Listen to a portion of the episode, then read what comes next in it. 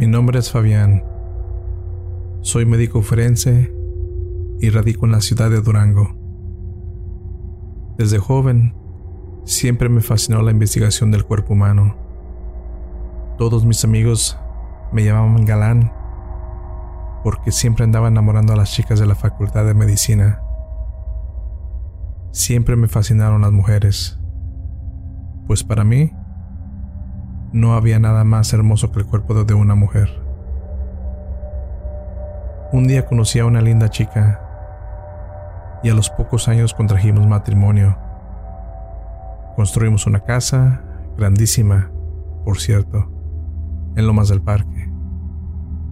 Era muy conveniente para mí esa colonia, pues así me quedaba cerca de la facultad donde trabajaba.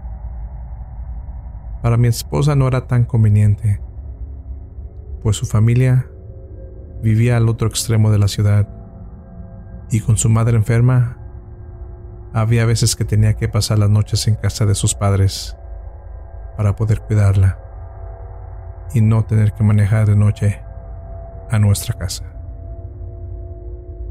Un viernes era de madrugada cuando llegué a mi casa después de una larga noche de trabajo. Entré y me asomé a la recámara sin encender las luces. Y noté que mi esposa ya estaba dormida. Luego de darme un baño, con agua caliente por cierto, me recosté junto a ella para así acompañarle en su sueño. La oscuridad de la noche invadía la recámara no se veía absolutamente nada. Y no pasó mucho tiempo cuando de repente pude sentir que me comenzaban a acariciar mi piel y a besar mi cuello.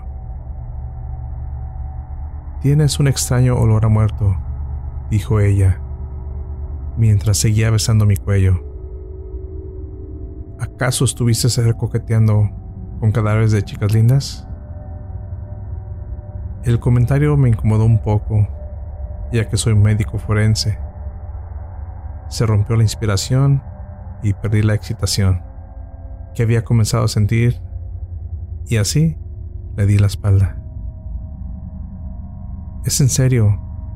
preguntó ella, mientras seguía acariciando mi cuerpo y susurrando en mi oído. Anda, sé que me deseas. Después de tanto insistir, correspondí a sus caricias. Mis manos recorrieron su cuerpo desnudo. Jamás la había visto tan excitada.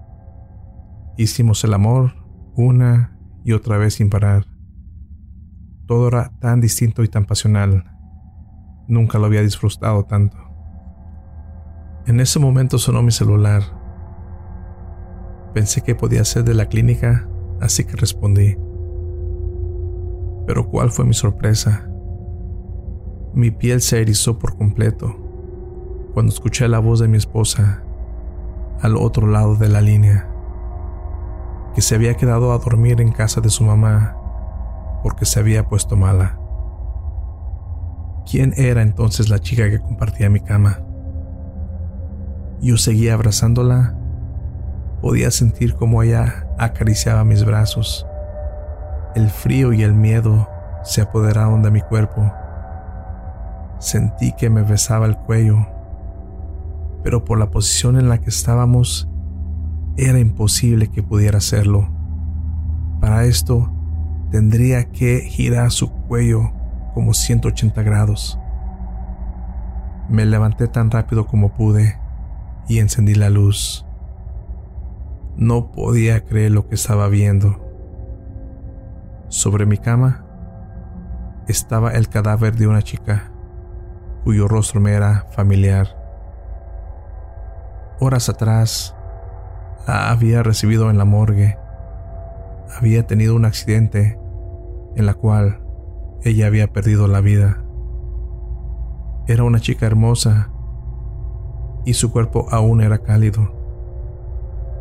La acarició un par de veces en sus mejillas su pelo, pero un compañero casi me descubre y antes de cerrar aquella bolsa gris que guardaba su cuerpo, le dije al cadáver mientras la tomaba de la mano,